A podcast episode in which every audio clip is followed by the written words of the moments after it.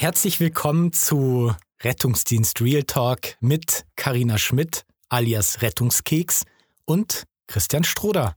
Schön, dass ihr da seid. Hallo ihr Lieben, herzlich willkommen zu unserer ersten Folge des gemeinsamen Podcasts.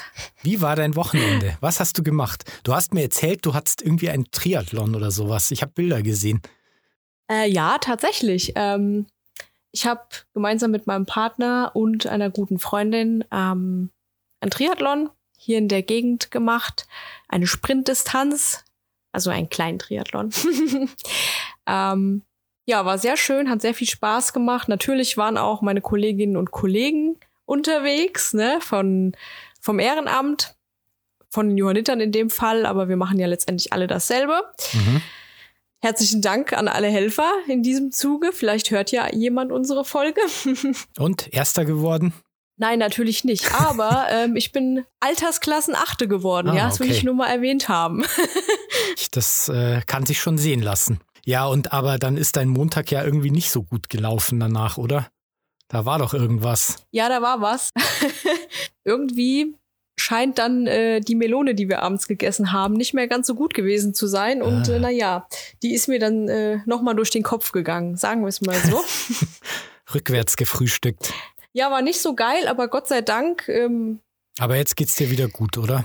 Ja, ist schon besser. Also man merkt es noch, ne? Mhm. Schlaflose Nacht, die hängt einem jetzt noch ein bisschen nach, bisschen Gliederschmerzen. Ähm, aber Gliederschmerzen. Ja, ich weiß nicht, vielleicht habe ich auch einfach ein bisschen das ist komisch. Mir einen Virus eingefangen. Ja, Nein, ich habe kein Corona. ich habe schon einen Test gemacht. Ja, aber dass eine kaputte Melone Gliederschmerzen macht, hm. naja gut, egal. Hauptsache, dir geht's wieder besser. Das ist, das ist mal das Wichtigste. Ja, eben. Ich hatte dann noch so ein kleines, so einen kleinen Arbeitsunfall. Da musste ich dann noch meinen Hausarzt anrufen, musste in der Praxis anrufen. Und ja, da hing ich dann irgendwie ganz schön lang in der Warteschleife, so 30, 45 Minuten.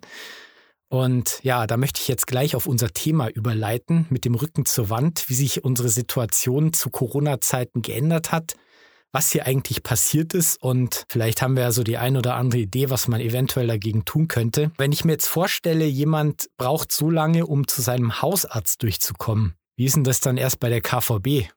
Ich meine, du hast ja selber mit Patienten zu tun, die rufen dort an und sagen, ja, wir haben so lange angerufen und sind nie durchgekommen und jetzt blieb uns keine andere Wahl, als den Rettungswagen zu rufen. Mhm. Oder wie ist es bei euch? Ja, sehr, sehr oft.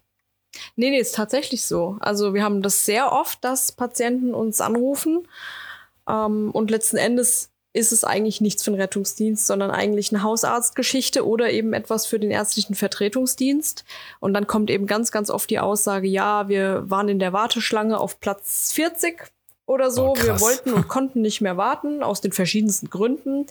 Ähm, oder es wurde der ärztliche Bereitschaftsdienst angerufen und äh, es möchte aber keiner vorbeikommen. Oder es wurde von demjenigen am Telefon gesagt, sie sollen direkt die 112 rufen und so Geschichten, ne? Also man weiß natürlich nie, was die Leute am Telefon dem Disponenten dort sagen, ne? Klar, wenn die sagen, sie haben Atemnot, dass mhm. der dann sagt, rufen Sie die 112, ist natürlich logisch. Mhm.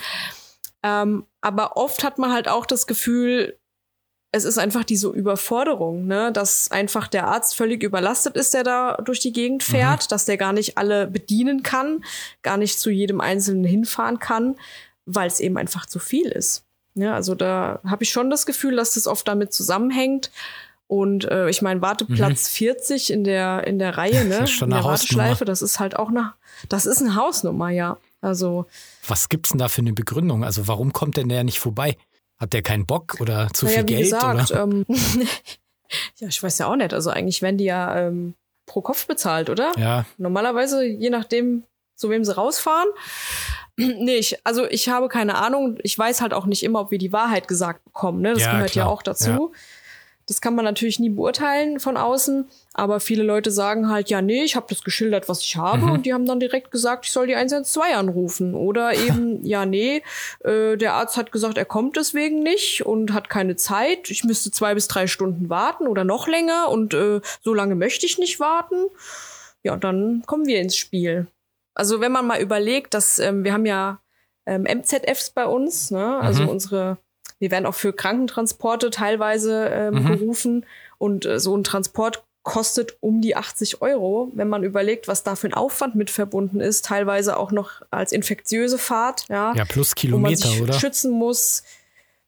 Plus die Kilometer Mhm. natürlich, die man, äh, die man da zurücklegt. Ähm, das Material, was man verbraucht, ne, unter Umständen halt auch noch mit Sauerstoff und so weiter und so fort. Und dann bekommt man 80 Euro. Und dann hört man dann diese Ärzte, die kommen dahin, legen ein Medikament auf den Tisch und bekommen 130. Ist schon ein bisschen Das ist Hm, ordentlich. Ja, unverhältnismäßig. absolut. Ähm, wir hatten im, irgendwann eines Winters mal einen Einsatz bei einer 19-Jährigen, die hatte sich scheinbar Norovirus eingefangen, also hat es halt so beschrieben wie begann auf Knopfdruck oben und unten und äh, bleibt nichts Mhm. mehr drin an Flüssigkeit. Und ja, die haben natürlich korrekterweise die 116, 117 angerufen. Und Ja. dann hat man schön die Daten aufgenommen, dann hat der Arzt zurückgerufen, hat, also die rufen in der Regel vorher die Patienten an. Und dann Ja. hat er einen Rettungswagen beauftragt mit dem Hinweis, ja, ja also er, er fährt da jetzt nicht raus, weil da könnte er sich ja anstecken. Das geht nicht. Aber der hat natürlich die Daten äh, kassiert, ja, also die versicherten Daten und so weiter, um das auch schön abrechnen zu können. Ja. So, wir sind dann hingefahren, haben halt entsprechend eine, eine exekierte Patientin vorgefunden. Und ja, was machst du jetzt mit der? Ich meine, die kannst du ja auch nicht ins Krankenhaus fahren. Die wollte auch gar nicht ins Krankenhaus. Hm. Wir haben sie letztendlich behandelt. Wir haben Infusionen reinlaufen lassen, haben sie, ja, und dann hat sie verweigert. Also es geht ja, dass du, dass du quasi die Behandlung durchführst, aber der Patient darf ja dann jederzeit entscheiden, ob er zu einem Arzt möchte dann oder nicht. Aber das ist nicht unsere Aufgabe. Das ist nicht unsere Aufgabe. Also einen Hausarzt vertreten, Ja, ich, ich meine, man kann natürlich nicht alle über einen Kamm scheren. Ich hatte schon sehr, sehr gute Ärztinnen und Ärzte, Mhm. mit denen wir da zusammengearbeitet haben vom ärztlichen Bereitschaftsdienst. Ähm, das ist überhaupt nicht das Thema. Aber ich habe auch schon sehr, sehr negative Erfahrungen gemacht. Also es ist ja auch oft so, wir kommen zu Patienten, stellen fest, es ist nichts für den Rettungsdienst und dann geht es ja ums Dokumentieren. Und da braucht man ja Mhm. schon sehr, sehr lange. Also wenn man da vernünftig dokumentiert mit einer vernünftigen Anamnese, dann ist man da ja schon mal zehn Minuten noch mindestens beschäftigt und bleibt natürlich so lange an der Einsatzstelle. Mhm. Und äh, wie oft habe ich das schon mitbekommen, dass wir selber beim ärztlichen Bereitschaftsdienst angerufen haben, den Disponenten die Situation geschildert haben ähm, und gesagt haben, hier, Patient möchte nicht mit ins Krankenhaus, ist auch nichts fürs Krankenhaus, ähm, je nachdem. Und ähm, dann haben wir halt sehr oft noch die Anrufe von dem ärztlichen Bereitschaftsdienst zurück, weil die rufen ja, wie du schon sagst, immer noch mal bei den Patienten an Mhm. äh, mitbekommen. Und äh, wie oft wurde dann am Telefon gesagt, ja, also bis ein Arzt kommt, dauert zwei bis drei Stunden, äh, also dann soll der Rettungsdienst sie doch mitnehmen oder ja, rufen sie noch mal woanders an oder bla bla bla. Ne? Also du kriegst da quasi live noch mit, wie das alles abgewiegelt wird von Mhm. der Gegenseite, obwohl du denen klar und deutlich kommuniziert, es ist nichts fürs Krankenhaus. Und das Mhm. ist dann sowas, das regt mich halt mega auf. Das ist Ne? ganz schön Wie gesagt, frech. das sind Einzelfälle. Ja. Das kommt nicht immer vor, aber ich habe das schon sehr, sehr oft mitbekommen.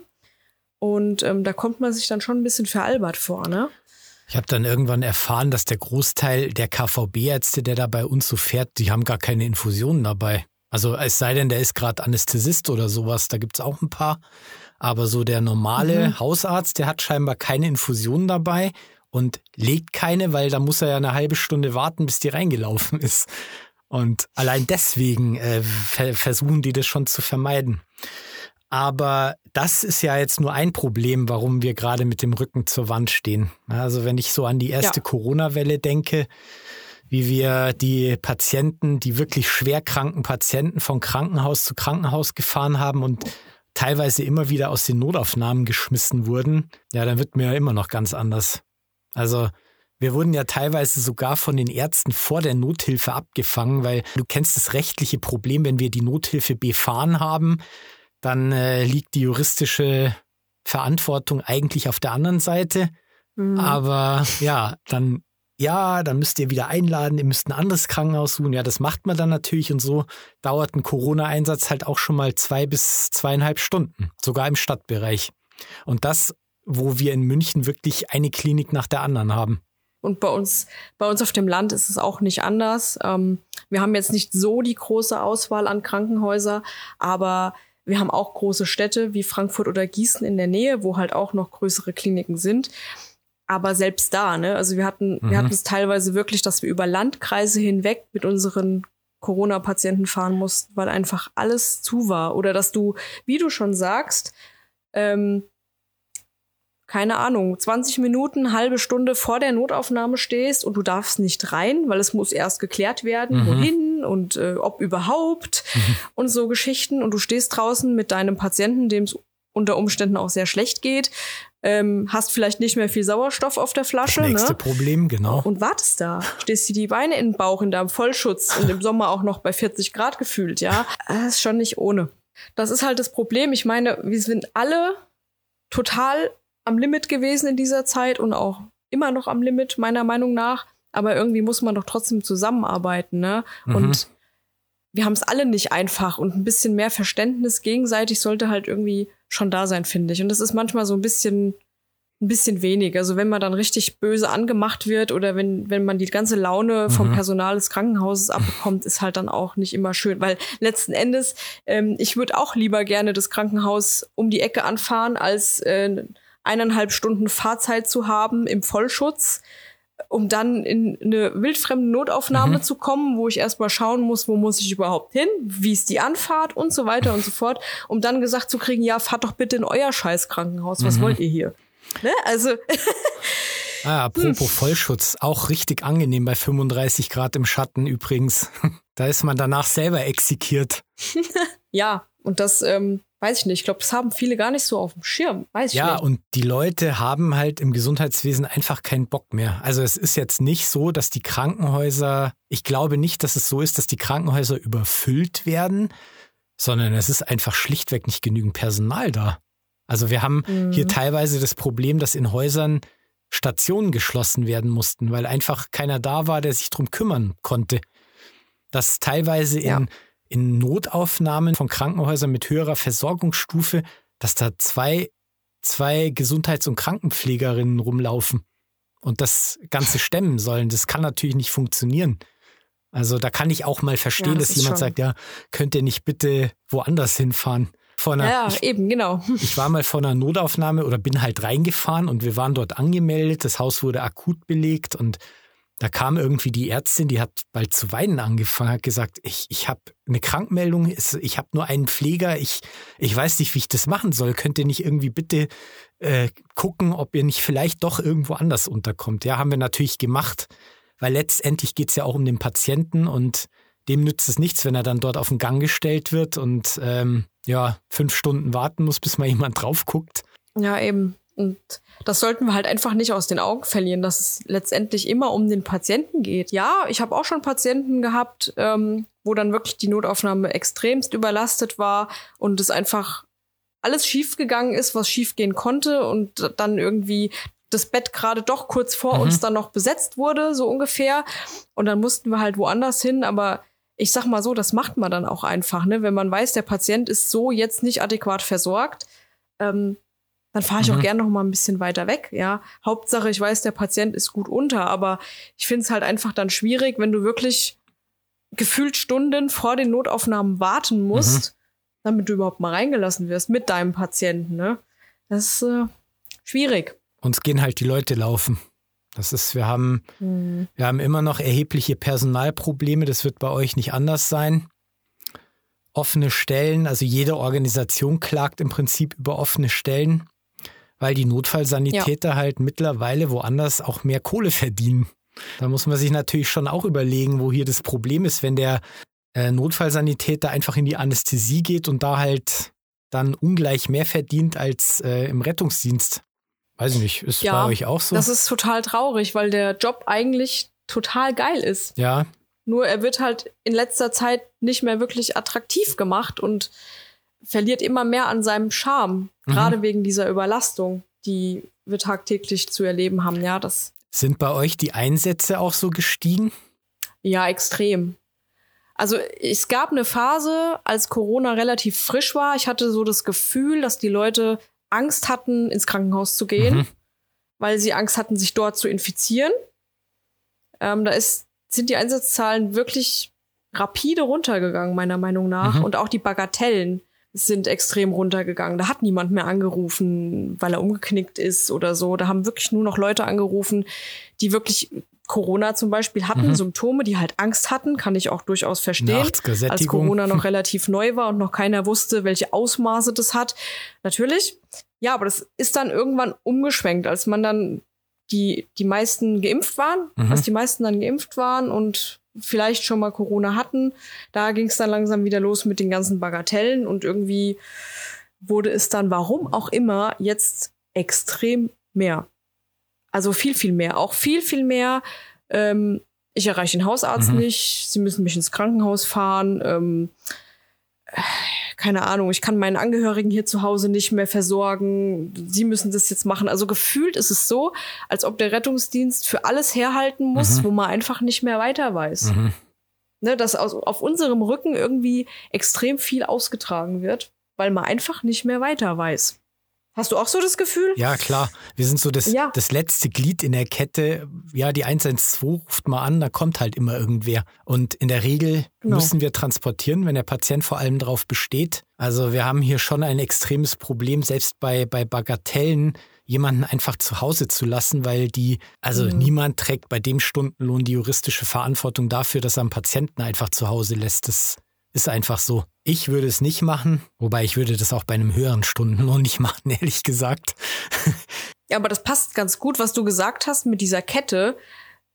Es gibt eine Kette, aber es werden einige Glieder übersprungen. Mhm. Es ist nicht mehr so, dass man erst den EBD anruft oder den Hausarzt oder wen auch immer, sondern teilweise werden die Glieder übersprungen und es wird gleich die 112 gewählt, weil man eben weiß, da kommt sofort jemand. Genau und wird dann noch blöd angeredet, wenn man jetzt mal 15 statt 10 Minuten gebraucht hat, weil es halt auf der ja. anderen Seite der Stadt ist. Genau, aber genau das ist halt ein extremes Problem, weil die Leute wirklich diese Erwartungshaltung haben und ähm, teilweise ja auch zu Recht sagen, hey, das ist die einzige Möglichkeit, wo ich jetzt schnell Hilfe mhm. bekomme mhm. und die 112 wählen, sich aber überhaupt keine Gedanken darüber machen oder nur wenig Gedanken darüber, was ist denn, wenn jetzt vielleicht jemand wirklich einen Herzinfarkt hat? Ne? Also ich weiß nicht, ob die Leute denken, wir hätten tausend Autos mhm. im näheren Umkreis, die wir einfach mal so verteilen so können. Wie die Feuerwehr. Oder ähm, ja, ob die Feuerwehr das dann auch noch mit übernimmt. Es war ja jetzt letztens irgendwie so, ne, habe ich gehört, in Berlin, ja, glaube genau. ich. Ja, habe ich auch gelesen. Dass die Feuerwehr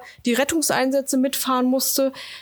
Ich weiß nicht, woran es liegt. Ob das an der Mentalität liegt, die sich einfach geändert hat in, in, in dieser Corona-Zeit. Ich habe keine Ahnung, aber es ist erschreckend, wie sehr sich das Ganze ins Negative entwickelt. Ja, wenn sich jetzt früher jemand in den Finger geschnitten hat oder früher hatte jemand Fieber vor, sagen wir 300 Jahren, da kam ja auch keiner. Man konnte nicht ja. einfach die 112 wählen und jetzt wählt man die 112, erwartet dann irgendeinen klugen Ratschlag, den wir natürlich auch machen. Ja, viele Fiebersenker nehmen, ins Bett legen zum Beispiel. Aber da kann man auch selber drauf kommen. Ich glaube, ich meine, wir sind alle irgendwie erwachsen geworden. Und unsere Eltern haben nicht bei jedem, bei jeder Kleinigkeit die 112 gewählt. Das war halt damals einfach nicht so, ne? Ich bin vom Klettergerüst gefallen. ah ja. Komm erstmal mit nach Hause, Kind. Oh, Blut im Urin. Oh, das ist vielleicht jetzt nicht so gut. Vielleicht sollte man doch noch mal ins Krankenhaus. Ja, so ungefähr.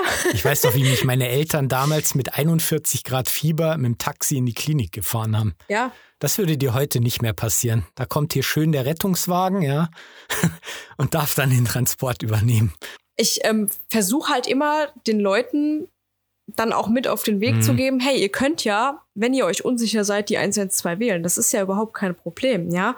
Aber wenn der Rettungsdienst euch doch sagt, es ist überhaupt nicht nötig, ins Krankenhaus zu fahren, mhm. weil das Kind völlig stabil ist, gerade bei Eltern halt, ne? Mhm. Das Kind ist völlig stabil, es ist überhaupt kein Grund zur Sorge. Es reicht, wenn sie morgen zum Hausarzt ja, gehen genau. oder es reicht, wenn sie selber ins Krankenhaus fahren. Dann soll man das doch auch einfach mal annehmen. Aber die Leute nehmen das nicht an. Mhm. Die bestehen dann auf einen Transport. Die bestehen drauf, dass das Kind dann mit dem Rettungswagen transportiert wird, muss da auf ein, äh, auf ein Kinderrückhaltesystem geschnallt werden, auf die Trage, hat vielleicht Angst, mhm. schreit, du musst es beruhigen. Also ich weiß nicht, warum Eltern sowas dann freiwillig mitmachen. Wenn der Rettungsdienst mir sagen mhm. würde, ey, das Kind ist, ist nicht kritisch, das, sie können selber fahren, dann würde ich doch sagen, ja, um Gottes Willen, ja klar, ich erspare meinem Kind das. Diesen Stress, diese Aufregung. Und ich fahre in meinem Privatauto in aller Ruhe selbst. Oder? Ich hatte letztens, wir haben ja in der Stadt so ein, ähm, ein Running Gag, das sogenannte 3 Uhr Arschloch. Heißt es, ja, weil. Das haben wir auch. Habt ihr auch? Das heißt es wahrscheinlich auch noch so, oder? 3 Uhr Arschloch, ja, klar. Ja. Es gibt immer einen, der um die Zeit anruft und einfach, dann kommt man rein und denkt sich, das kann doch alles gar nicht wahr sein. Kommt, ruft mhm. uns einer an, ja, und dann kommen wir in die Wohnung, also das ist irgendwie so ein Mit-40er gewesen. Der setzt sich dann so auf die Couch, stemmt die Hände so auf die Oberschenkel, schüttelt den Kopf und sagt, ich kann nicht schlafen. Ich kann nicht schlafen. er sagt, was? Was ist denn los mit Ihnen? Ja, also da bin ich dann auch schon äh, nicht mehr, also dem auch nicht mehr freundlich gesonnen, weil das, ich meine, klar, ich kann dann auch nicht schlafen, wird sowieso immer weniger. Und äh, machen können wir ja auch nichts. Auch gesagt, ja, nehmen Sie halt Baldrian, laufen Sie um den Block. Er hat dann letztendlich verweigert. Also ohne dass wir einfach dann noch groß drüber geredet haben. Wir haben natürlich abgeklärt, Brustschmerzen, Bauchschmerzen, dies und jenes, ob man nicht vielleicht mhm. irgendwas übersehen kann. Nichts. Der konnte einfach nicht schlafen. Ja, ich frage mich auch immer, was die am Telefon der Leitstelle sagen, weil die Leitstelle, die schickt ja ein Auto nicht einfach so just for fun. Oder ich meine, wenn der, wenn der am Telefon gesagt hätte, er kann nicht schlafen, dann hätten die Kollegen von der Leitstelle mit Sicherheit kein RTW geschickt. Also da ist dann halt immer die Frage, was erzählen die Leute?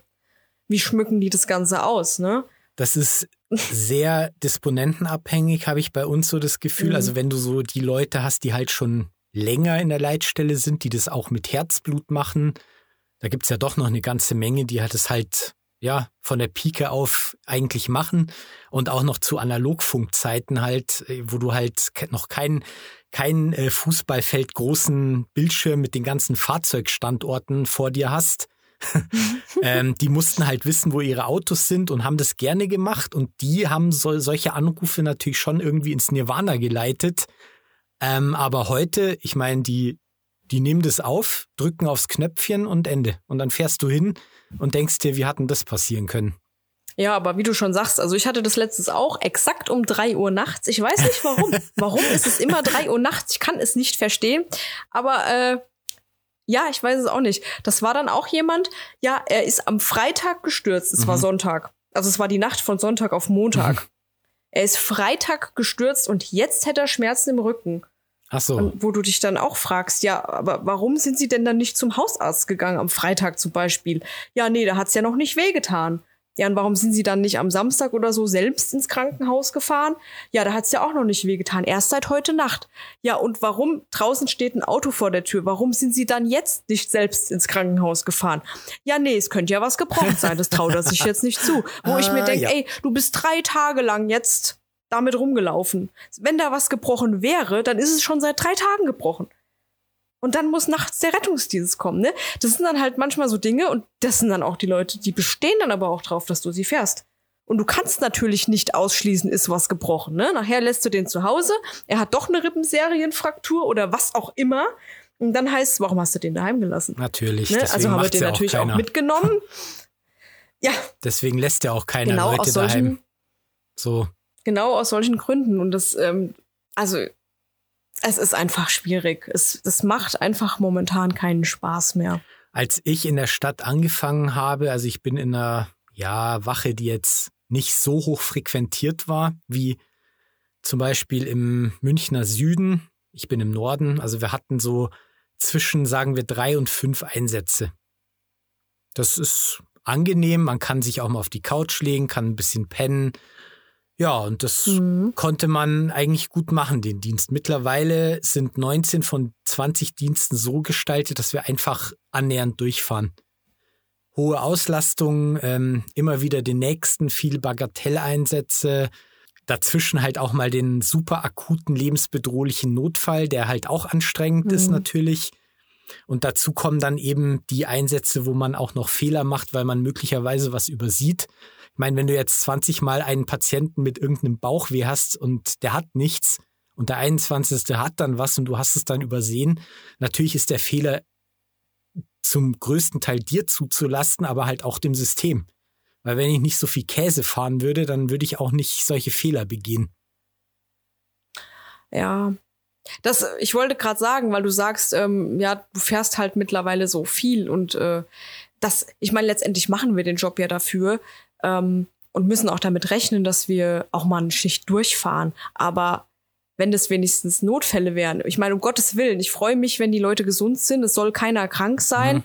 Aber ähm, wenn ich zu einem Notfall rausfahre oder auch nachts um drei zu einem Notfall rausfahre, vielleicht sogar noch mit Blaulicht und Notarzt, dann äh, gehe ich halt auch davon aus, dass es ein Notfall ist. Und wenn ich dann dahin komme und es ist jemand, der einfach nur einen hohen Blutdruck hat und einfach nur vom ärztlichen Notdienst wissen wollte, ob er noch eine Tablette zusätzlich nehmen darf wegen seinem hohen Blutdruck und du fährst da mit NEF und RTW hin, ähm, dann frage ich mich halt auch, was soll das? Ja, dann kannst du nicht mal den Leuten den Vorwurf machen, mhm. weil die haben ja alles richtig gemacht. Wir haben die 116, 117 gewählt.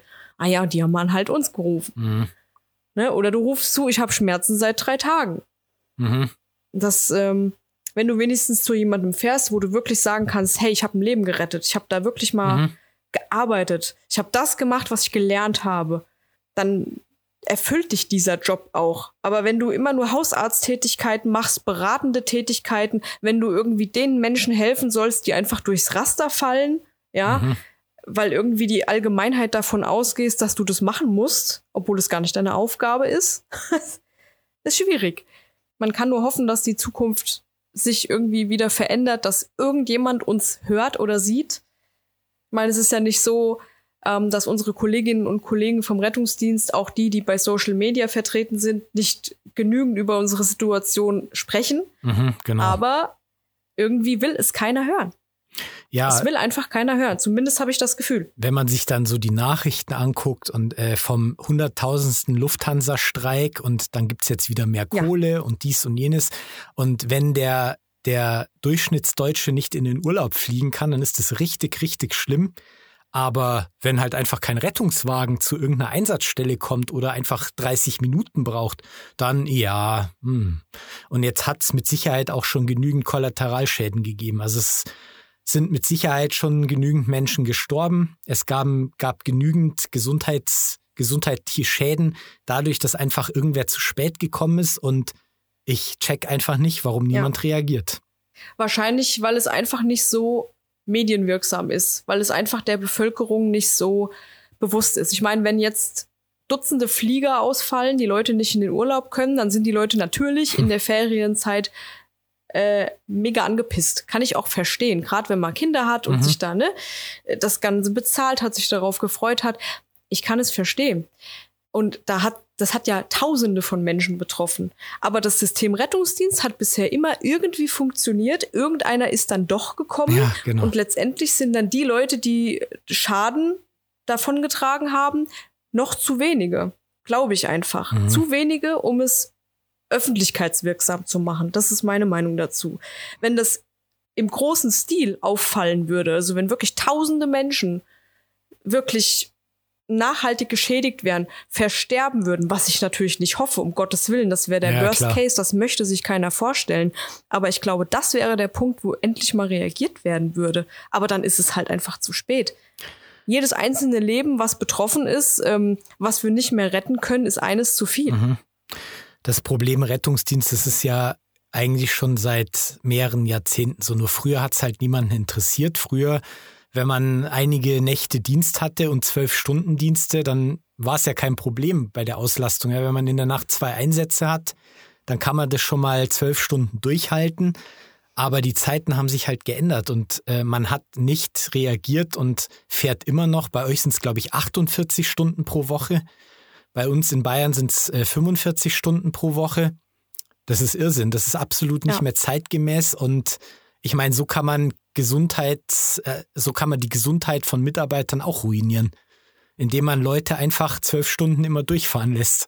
Ja, das ist richtig. Oder 24 Stunden. Oder 24 Stunden. Haben wir ja auch viele. Das ist ja krass.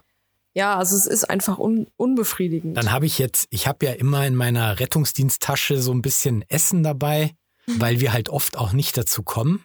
Jetzt gibt's ja dieses, das ist irgendwie so ein, ein Mittagessen, das man trinken kann. Ja, Namen sage ich mhm. jetzt nicht, egal. Ähm, aber Beep. Beep, genau.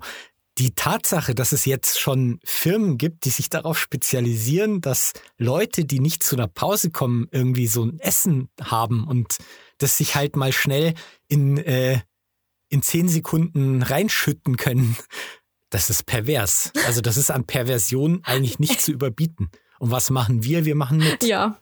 Und wie viele vom Rettungsdienst machen Werbung dafür? Ja, genau. Das stimmt. Ja klar, kriegen ja auch Geld dafür, vermutlich. Dürfte ja eine bezahlte Werbepartnerschaft sein, wie es so schön heißt. Piep. Piep. ja, wie könnten wir das System verbessern? Also wir haben ja jetzt echt eine ganze Menge. Wir haben das Problem in den Notaufnahmen, wir haben äh, Personalrückgang, Notfallsanitäter, ähm, die bleiben ja gar nicht mehr, nachdem sie die Ausbildung durchlaufen haben, bleiben die ja gar nicht mehr im Job. Wir haben jetzt einige, die sind nach zwei Jahren weggegangen, die haben gesagt, das halte ich nicht mehr aus, das geht nicht. Wenn ich mir Hab vorstelle, ich ich, mache den Job jetzt seit, äh, also ich glaube jetzt 28, 29 Jahre oder irgendwie sowas. So alt bist du schon. Psch. Das habe ich jetzt nicht gesagt. Also ich mache den schon lang genug und ich kenne fast niemand mehr, der den schon so lang macht. Also das werden irgendwie immer weniger. Nee. Tatsächlich, ich mache ihn ja erst in Anführungsstrichen zwölf Jahre, wenn ich die Ausbildung abziehe. Ähm, und selbst damit bin ich schon altes Eisen. Das muss man sich mal vorstellen. Das war früher gang und gäbe, dass die Leute gekommen sind und dann irgendwann in Rente gegangen sind im Rettungsdienst. Und jetzt äh, unvorstellbar eigentlich. Und das ist so schade. So Ja, schade. die Ausbildung, die zählt schon dazu. Das heißt 15 Jahre, nicht schlecht. Ja. So alt bist du so schon. sagen. ich habe noch die zweijährige Ausbildung gemacht. Ich wollte es nur mal sagen. Ja, stimmt. Ich finde, man Mhm. profitiert ziemlich stark davon, wenn man beide Seiten kennt, wenn man die Notfallsanitäterseite kennt und die Rettungsassistentenseite.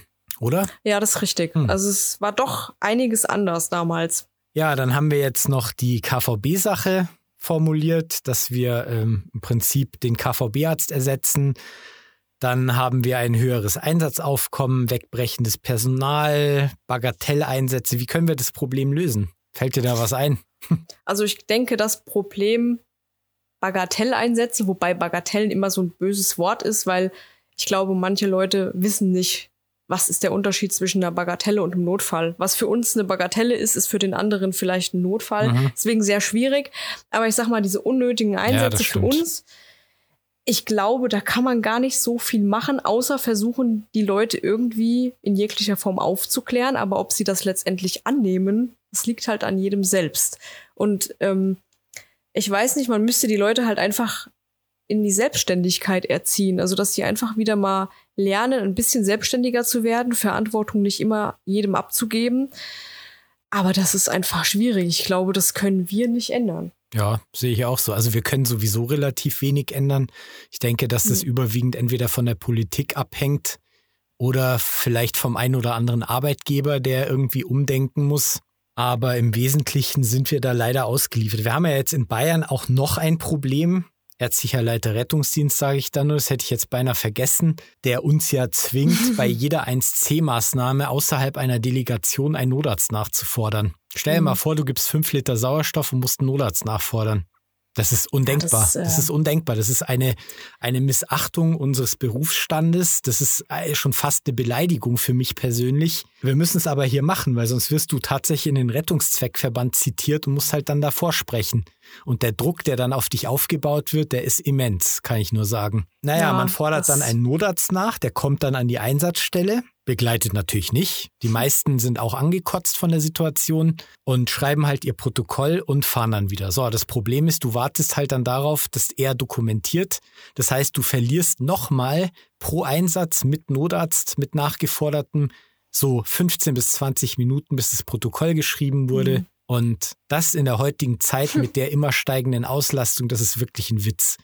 Da kann ich nur leider langsam nicht mehr drüber lachen. Nee, wirklich nicht. Mal abgesehen davon, ich weiß nicht, wie viele Notärzte ihr so habt in eurem Kreis, aber ähm, wenn jeder Notarzt zu, ich segne mal, fünf Liter Sauerstoff geben abfährt, dann ist eben auch keiner mehr da für die Reanimation. Oder keiner mehr da für das Polytrauma. Das kann es eigentlich nicht sein. Ja, ich kann es auch nicht verstehen, also dass man den Leuten selber so wenig zutraut. Jetzt musste man ja Mhm. den 2a irgendwie schon berücksichtigen. Da kommen, kommen selbst die in Bayern nicht mehr drum rum, Gott sei Dank. Aber die juristische Aussage ist, der 2a gilt nur bis zum Eintreffen des Notarztes. Und da muss ich sagen, also da konstruiert man sich seine eigene Welt, ja, seine eigene, man Mhm. macht seine eigene juristische Auslegung und setzt dann wirklich die Notfallsanitäter, die das doch anders machen, so massiv unter Druck, dass die sich auch irgendwann denken, ja mein Gott, dann kommt er halt um halb vier in der Früh für einen gelegten Zugang, bitteschön. Wenn der Herr das ja. so haben möchte oder die Herrschaften, dann, das ist jetzt natürlich auch noch Was ein Punkt, der gerade bei uns wirklich, wirklich schwierig ist und der halt nochmal so richtig viel Zeit kostet. Ja, das glaube ich dir. Das glaube ich dir. Was uns, glaube ich, helfen würde, wäre eine bundesweite Regelung, auch bundesweit gleiche mhm. ähm, SOPs, ja, gleiche Algorithmen, wo man wirklich sagen kann, hier, wenn in Hessen jetzt, keine Ahnung, ich komme aus der Wetterau, ja, oder aus dem Rhein-Main-Gebiet und ich möchte jetzt eine Fortbildung machen, aber hier ist momentan keine möglich. Mhm ja, aus wessen Gründen auch immer, dann kann ich einfach mal nach Bayern gehen und kann da die Fortbildung machen und ich lerne da genau exakt das Gleiche wie in meinem Kreis. Mhm. Ja, sowas. Dass man einfach bundesweit dieselben Richtlinien hat, dass man bundesweit dieselben Algorithmen hat, dass man, egal in welchem Landkreis jemand äh, verunfallt oder krank ist, dass man einfach weiß, er wird gleich behandelt. Mhm.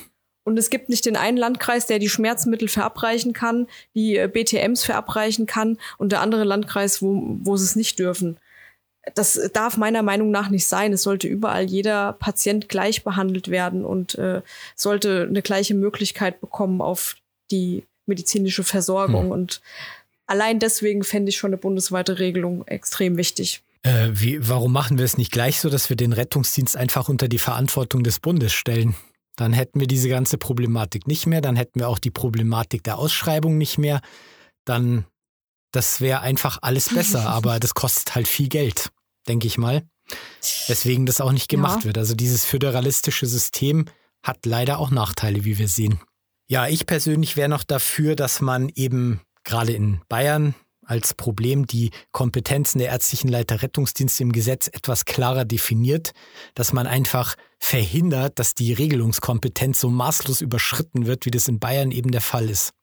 Dass kein RLRD herkommen kann und sagen, also für einen gelegten Zugang müsst ihr einen Notarzt rufen und ansonsten hat er das Recht, den Mitarbeiter in den Rettungszweckverband zu zitieren. Das ist wirklich ein Unfug, der wirklich ganz schnell abgestellt gehört.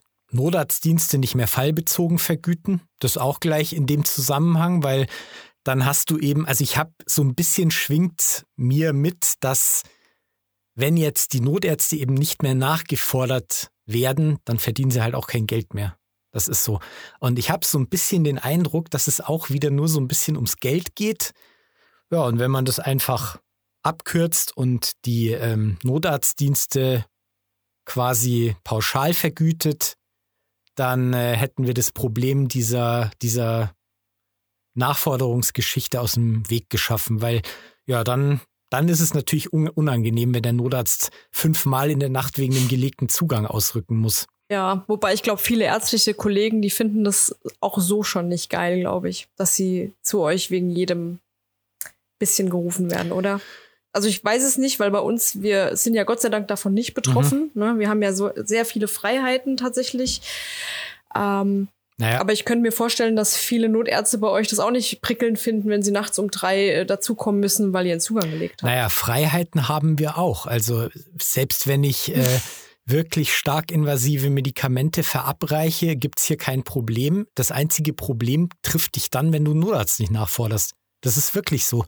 Alles, was ich bisher an Ärger hatte, hat sich immer darum gedreht, dass ich den Notarzt nicht nachgefordert habe.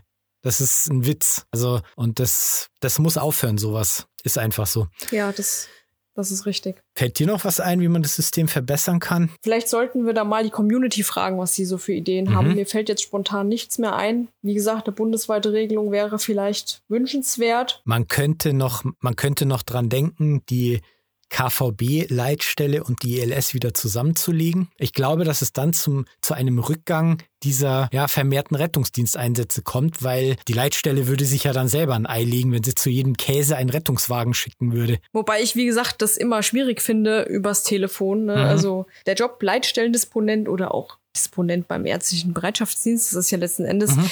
äh, Wurst. Aber ich glaube, am Telefon ist es manchmal gar nicht so einfach zu beurteilen.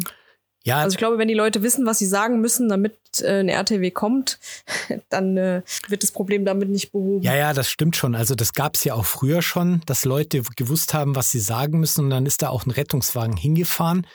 Aber was mich persönlich so stört, ist, dass es einfach so viel mehr geworden ist. Es ist nicht mehr so wie vor 20 Jahren, sondern du fährst halt heute sehr viel mehr als früher. Und das hat ja irgendeinen Grund. Ja. Das liegt ja wahrscheinlich nicht daran, dass die Bevölkerung mehr geworden ist oder sonst irgendwas, sondern da muss irgendwas in, im Bereich der Abfrage passiert sein. Anders kann ich es mir nicht erklären. Aber wenn wir schon bei dem Thema sind, vielleicht würde es auch weiterhelfen, wenn Menschen, die den Rettungsdienst ganz bewusst rufen, einfach weil sie sich die Wartezeit ersparen möchten mhm. oder was auch immer, also wenn das wirklich Mut willige Anrufe sind, dass die einfach die Einsätze selber bezahlen müssen, wenn das im Nachhinein rauskommt, ne? Ja, es wäre natürlich schön, aber das ist halt die Frage, wie du das Ja, das halte ich ist halt die Frage, wie du das bewerten willst, das, wie du das, das nachweisen halte ich für sehr schwer so, umsetzbar, aber, aber, ja, klar, da hat natürlich ja. jeder schon dran gedacht, wäre jetzt schön, wenn ich ein Kartenlesegerät ja. dabei hätte. Was ich noch für einen guten Ansatz halten würde, ist, dass man keine zwölf Stunden Dienste mehr im Stadtbereich fährt. Also dass man wirklich guckt, welcher Bereich ist wie ausgelastet und wenn Bereiche einfach durchfahren, keine zwölf Stunden mehr. Weil, wie gesagt, so mhm. kann man Mitarbeiter auch kaputt machen. Und ja, das dürfte auch überall sein, mehr Geld bezahlen. Also ich bin mir sicher, dass ja, mehr diese, Geld bezahlen wäre gut. Ja, dass diese Abwanderungstendenz aufzufangen wäre, wenn die Leute einfach ein bisschen mehr verdienen würden. Nein, ein bisschen mehr bekommen, weil verdienen tun sie es. Das ist richtig. Das ist ein sehr schöner Schlusssatz, wie ich finde. Ja. weil wir haben jetzt schon fast eine Stunde gequatscht, ist mir gerade so aufgefallen. Ja, ich sehe, ich habe die Uhr schon auch hier so ein bisschen im Blick, aber naja, wir müssen ja auch erstmal so ein bisschen ausprobieren und äh, das ist ja auch alles spannend und aber du hast recht. Ähm, freuen uns natürlich, wenn ihr das nächste Mal wieder dabei seid und freuen uns über eure Kommentare. Vielleicht schreibt ihr uns mal, wie ihr die erste Folge, also die erste richtige Folge so gefunden habt und ja, wäre cool, wenn ihr das nächste Mal wieder dabei seid. Genau, und schreibt uns doch auch gerne mal, was ihr zu der aktuellen Situation im Rettungsdienst sagt, ähm, was ihr für mögliche Verbesserungsvorschläge habt, was ihr oh, vielleicht ja, genau. schon für persönliche Erfahrungen gemacht habt. Würde uns auch mal interessieren. Cool. Wir freuen uns. Also, bis bald. Macht's gut. Bis bald, ihr Lieben. Danke fürs Zuhören.